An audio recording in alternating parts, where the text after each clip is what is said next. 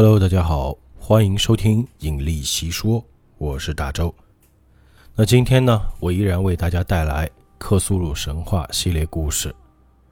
今天的故事也收录于《死灵之书》，是因为我们的爱兽医大师从小体弱多病，对寒冷啊格外敏感，所以呢，就写了这样一个故事。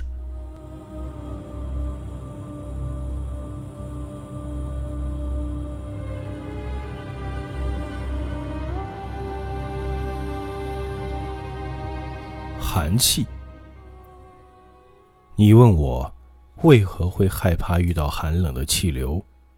为何在进入一间冰冷的房间时，我会比其他人颤抖得更厉害？为何当夜间的寒冷悄然渗进秋日温和的暖意时，我似乎会表现出恶心和排斥的表情？有些人认为我厌恶寒冷。就如同其他人厌恶那些恶心的气味一样，对此我并不否认。而我接下来所要做的，就是向你叙述那段我有生以来遇见过的最为恐怖的情形，并留给你自己去判断这究竟能不能为我的怪癖提供一个合理的解释。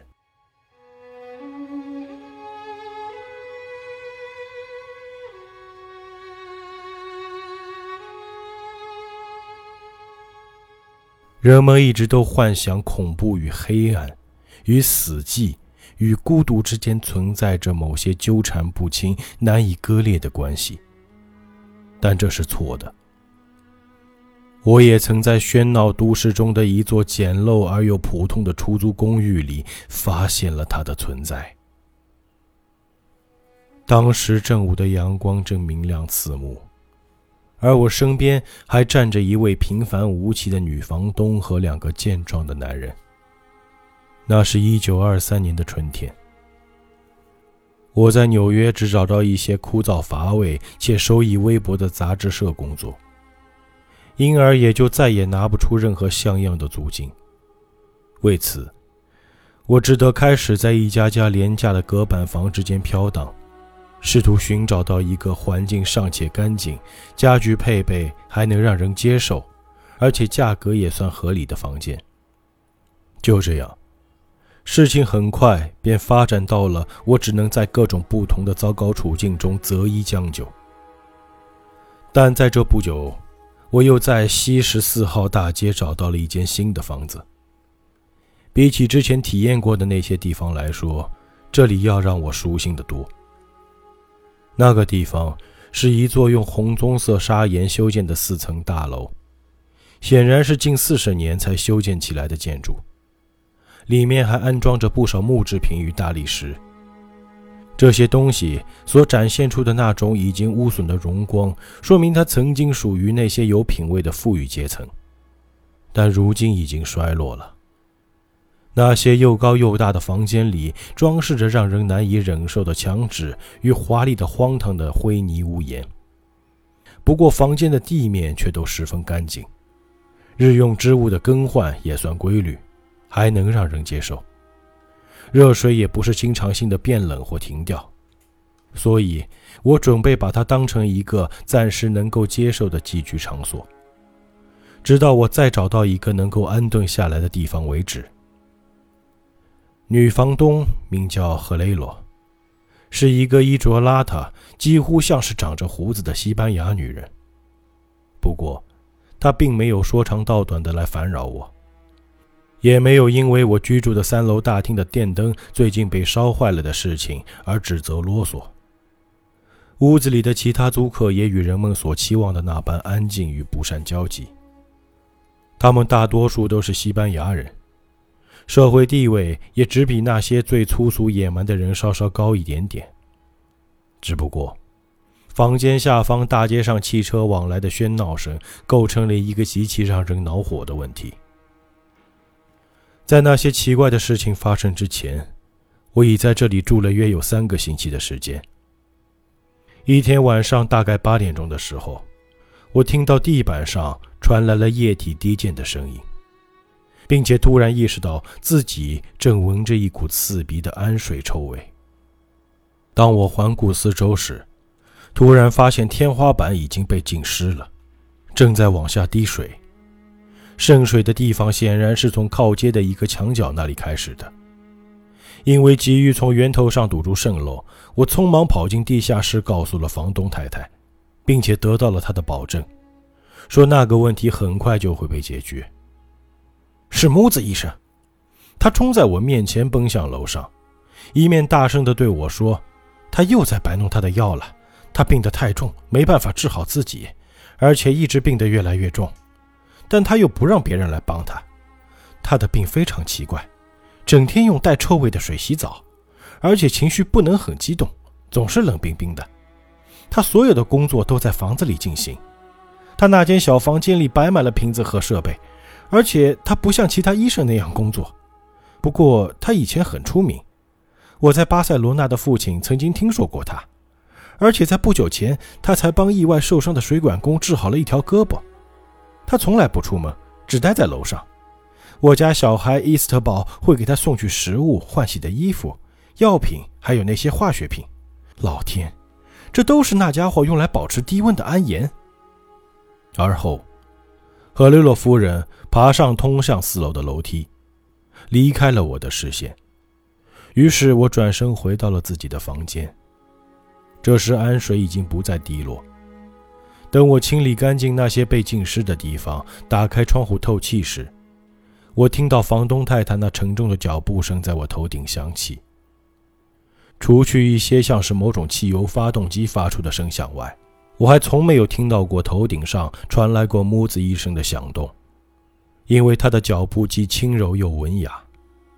有一会儿，我不由得好奇，到底是怎样的特殊苦恼正在困扰着这个人，或者他那顽固的拒绝外来帮助的举动，是否仅仅是因为自己毫无根据的怪癖？我当时只是简单的觉得。那些曾在世界上声名显赫，后来却潦倒衰落的人，总会有无穷无尽的苦恼。如果不是那天上午我坐在房间里撰写文章时突然心脏病发作，我也许永远也不会认识木子医生。以前曾有医生跟我说过，这种病发作起来时会有多危险，所以我知道这个时候已经没有时间可浪费了。想起房东太太提到过，楼上的病医生曾帮助一位受伤的工人，于是我拖着身子来到楼上，无力地敲响了位于我房间正上方的木门。一个奇怪的嗓音从门后右侧的某个地方传了出来，回应了我的敲打声。他操着一口流利的英语，询问我的名字以及有什么事情。当我向他说明来意后，挨着我面前这扇门右边的另一扇门打开了，扑面而来的是一股冰冷的空气。虽然那时正是六月下旬，天气最热的时候，可当我跨过门槛走进那间宽大的公寓房间时，却不由得打了个寒战。虽然周围贫穷而肮脏，这间房间却显现出了令我惊异的富丽堂皇与高雅品味。一张折叠的长椅此刻正被当作沙发摆在一边，而那些红木家具、那些奢华的壁挂、那些古老的绘画以及那些满满的书柜，都预示着这是一位绅士的书房，而非一个暂居寄宿的卧室。我这时才明白，那个位于我房间正上方的厅室，那个赫雷洛夫人口里所谓的摆满了瓶子与机器的小房间。不过是这位医生的实验室罢了，而他主要的起居生活都在这个相邻的宽敞房间里进行。这里便利的壁橱与相邻的宽大浴室，足够他藏起所有的衣服和那些粗陋实用的东西。很显然，木子医生是个出身显赫、有修养，同时也很有品味的人。站在我面前的男人并不高，但身材的比例却很匀称。他的身上穿着某种裁剪的完美而又合身的礼服，一张彰显着高贵血统的脸上流露着一种骄傲但却并不狂妄自负的神情。他的脸庞上围着一圈铁灰色的络腮胡子，一副老式的夹鼻眼镜架在鹰钩鼻上，并遮挡住了那双突出的漆黑眼睛。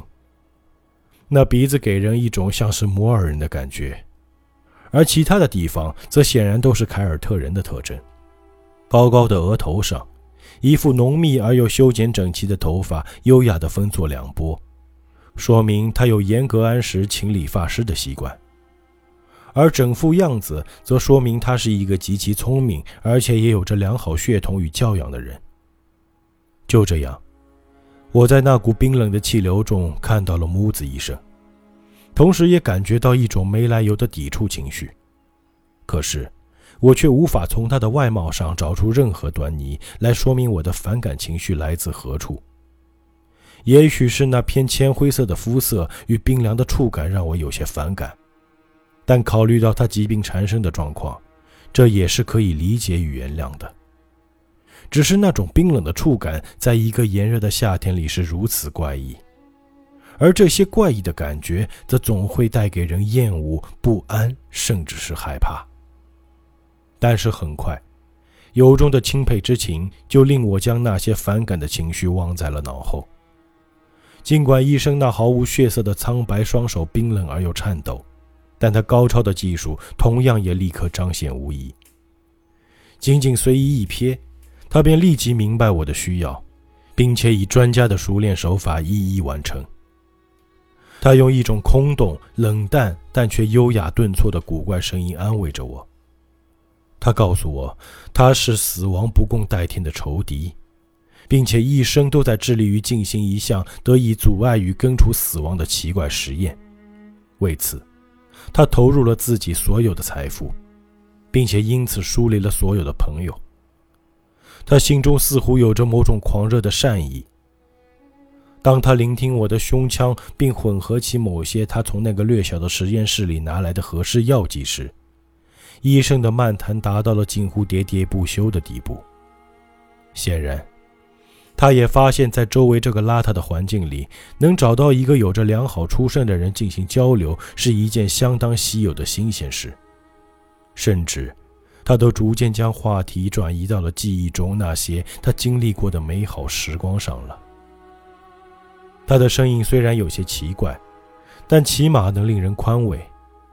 可当那些句子温文尔雅地从他嘴中流出时，我甚至都无法察觉到他的呼吸。他试图靠谈论他的理论和实验，将我的注意力从这些古怪的地方转移开。我还记得，他巧妙地安抚了我的情绪，坚持告诉我，意志和意识要比有机的躯体更加强大。因此，即便躯体受到了最严重的损伤与缺陷，甚至某些特殊的器官丧失了活力，只要躯体原本是健康的，而且得到了小心的保存，就可以通过某些能够增强自我意志和意识的科学方法来保持神经系统的活性。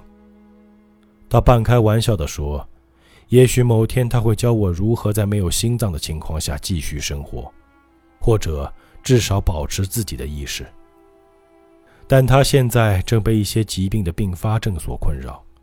需要非常精确的理疗方法，其中也包括保持低温。任何显著的温度升高，如果持续时间较长，对他来说都是致命的。他居所的低温大约华氏五十五度或五十六度，全靠着一台氨水制冷系统来维持。我经常在下方房间里听到的汽油发动机声，正是他的笨工作时发出的。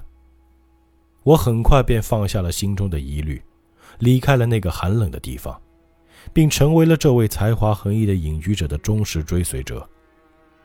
在那之后，我经常穿着厚厚的外套大衣去拜访他，听他讲述那些秘密的研究以及那些近乎可怖的研究成果。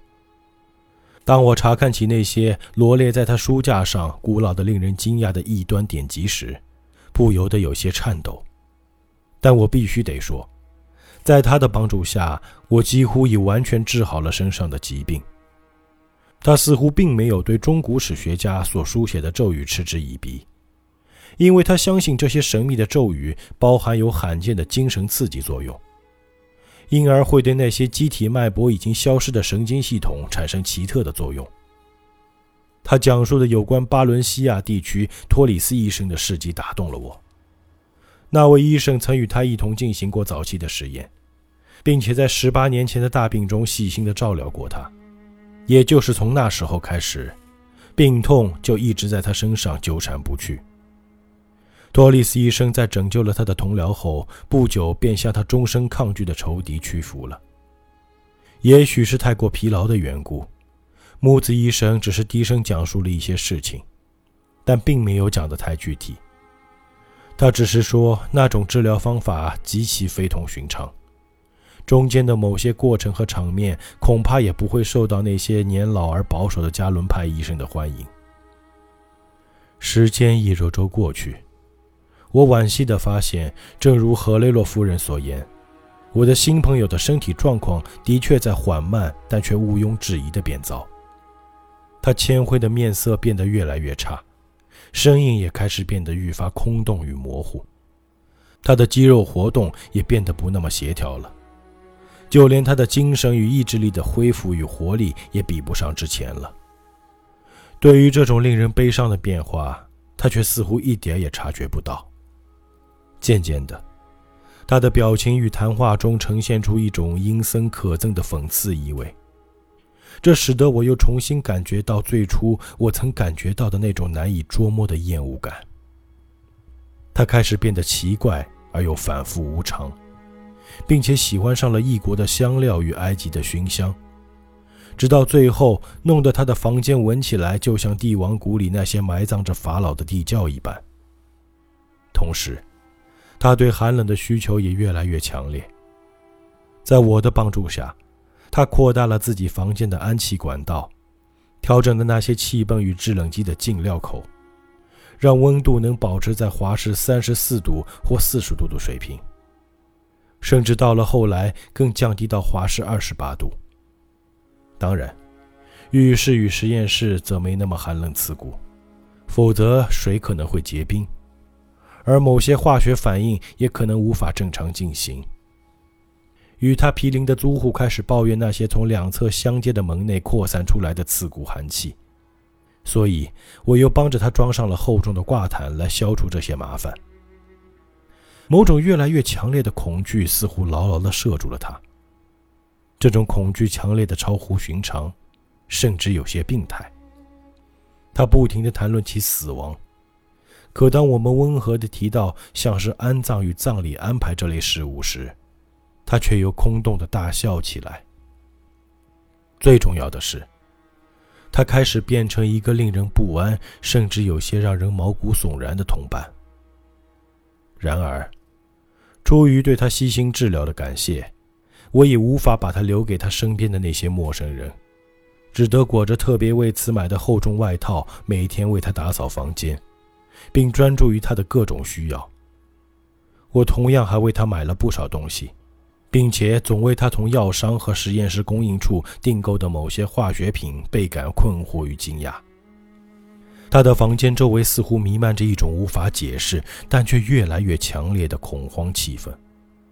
我曾说过，整个房子都笼罩在一股发霉的气味里，但那味道在他的房间里却变得更加难闻。即便这间房间里使用过各种熏香与香料，而且还弥漫着他独自药浴时散发的那股刺鼻化学品味道，我觉得这肯定和他身上的疾病有关。而当我思索着究竟什么样的疾病会产生这样的结果时，不由得打了个寒战。赫雷洛夫人每次看到他的时候，总在胸前画十字，并且毫不客气地把他留给我去照料。甚至都不让他的儿子伊斯特堡再去为医生跑腿。当我暗示他去找其他医生看看时，他便大发雷霆，仿佛遭到了戏弄。显然，他很担心强烈的情绪活动对身体造成的影响。可他的意志与动力却变得更强硬了，并且拒绝老实的躺在床上。他早前生病时的困倦，这时已经被他强烈的决心所取代。他似乎要奋起抵抗死亡，即便疾病这古老的敌人已经抓住了他。到最后，他甚至放弃了一直以来奇怪的、仿佛程序般的饮食习惯。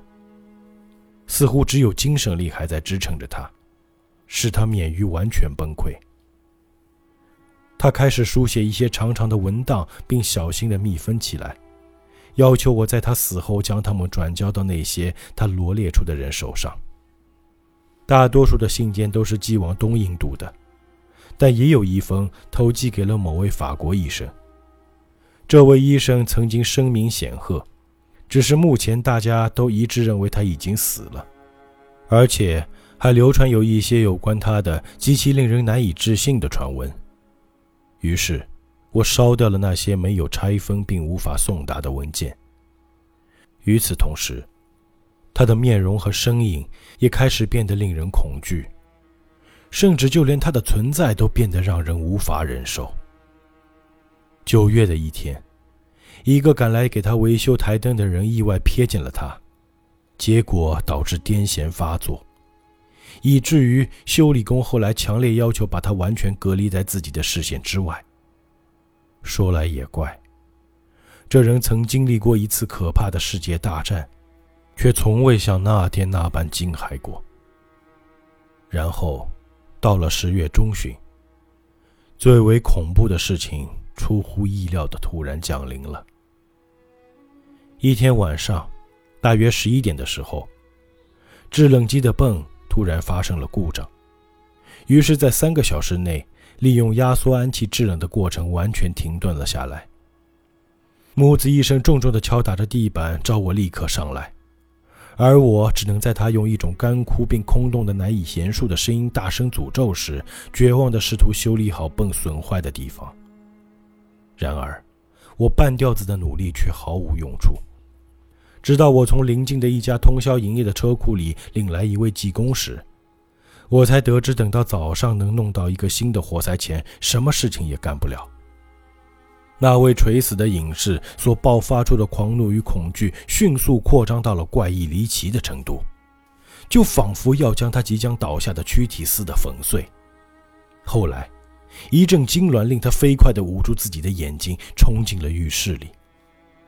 当他再次摸索着走出来时，脸上已经紧紧地缠上了绷带，而我再也没有见过他的眼睛。公寓房间里的寒意开始明显的逐渐褪去。等到早晨五点的时候，医生退到了浴室里，命令我为他找来所有能在通宵营业的药店与自助餐厅弄来的冰块。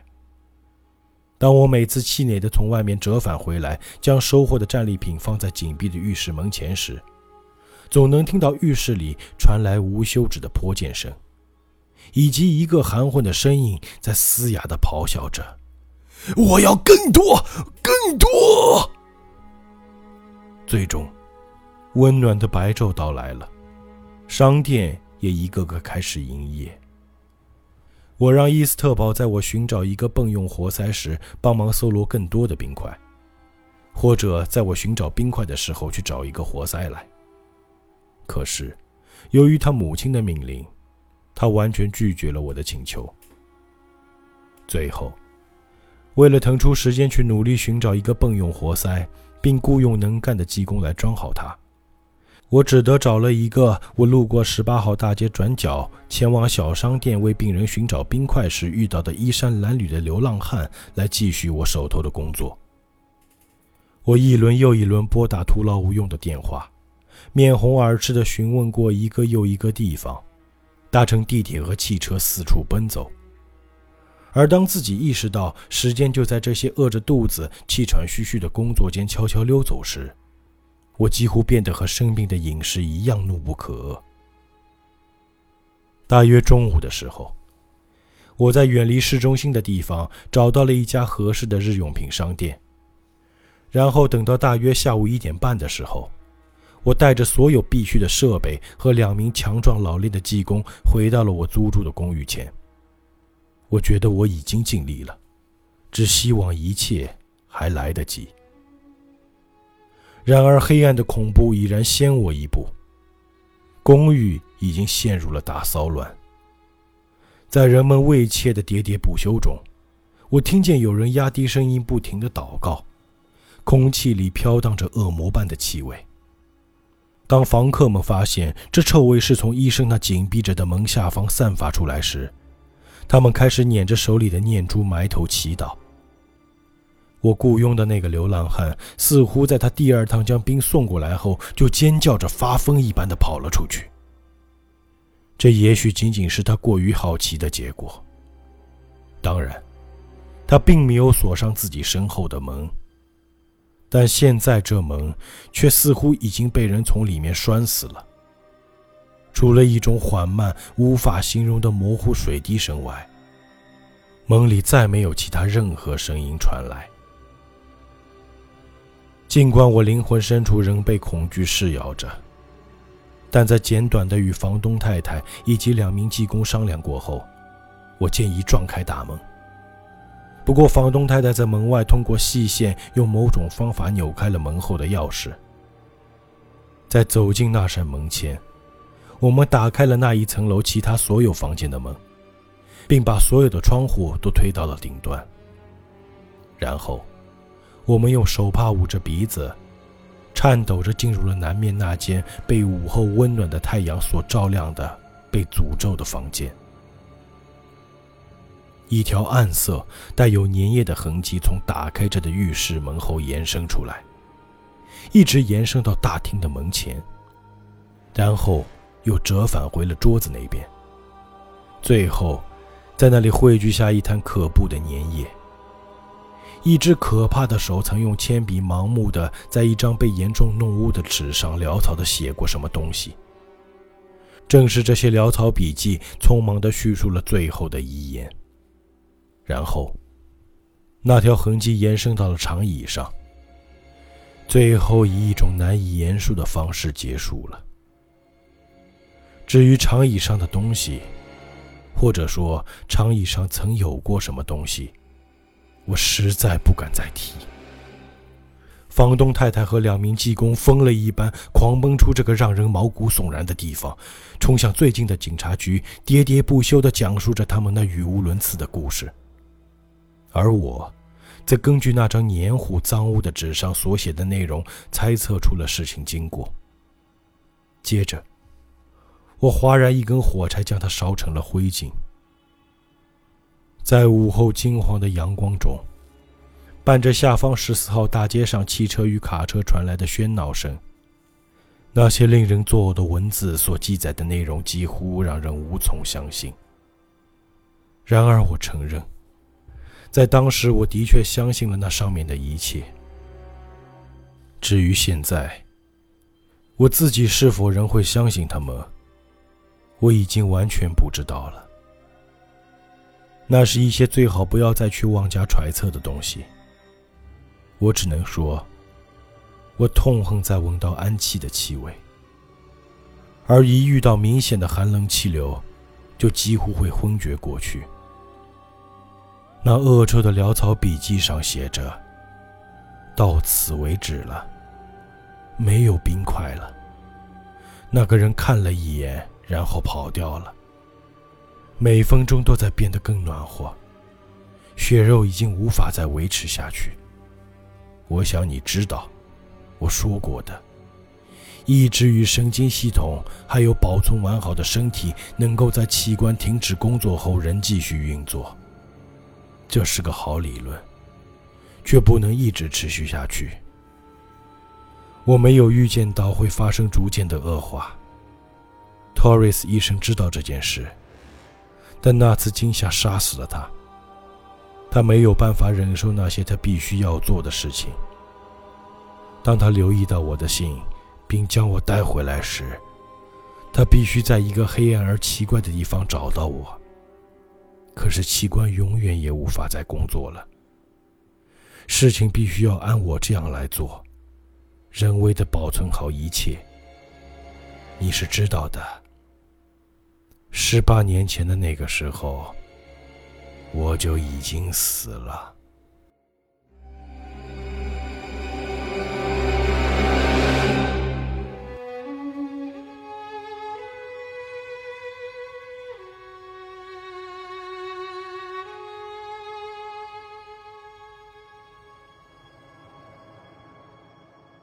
今天的这集寒气这个故事啊，讲的是一个医生用一种奇怪的方法保持自己的形态。然而，这个医生呢，在十八年前就早已死去。哎，说白了，这个医生就是一具行尸走肉。但是他是具备了智慧的行尸走肉，想用各种奇怪的方法，或者是诡异甚至恐怖的方式来保存自己的肉体、精神和意志。那我们下期节目再见，愿引力与你同在。